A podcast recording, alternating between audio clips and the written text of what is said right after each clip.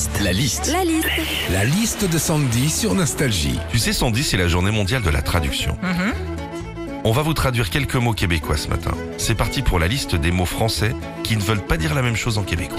On commence avec la bibite. Alors une bibite en France, hein, c'est quelqu'un qui manque de courage. Ça nous arrive hein, de dire ah celui-là c'est vraiment une petite bite.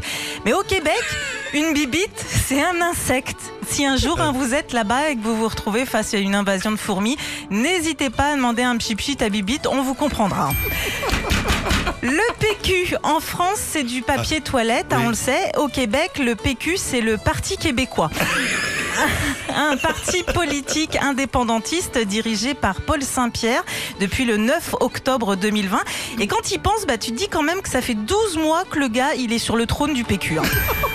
Un festival Autre mot français qui ne veut pas dire la même chose en québécois, le kangourou. Alors pour nous, c'est un animal qui vit en Australie, mais pour les Québécois, c'est un sweat à capuche. Toujours bon à savoir hein, si un jour un Québécois vous dit Eh, Je suis allé chez H&M, je me suis acheté un beau kangourou. hein.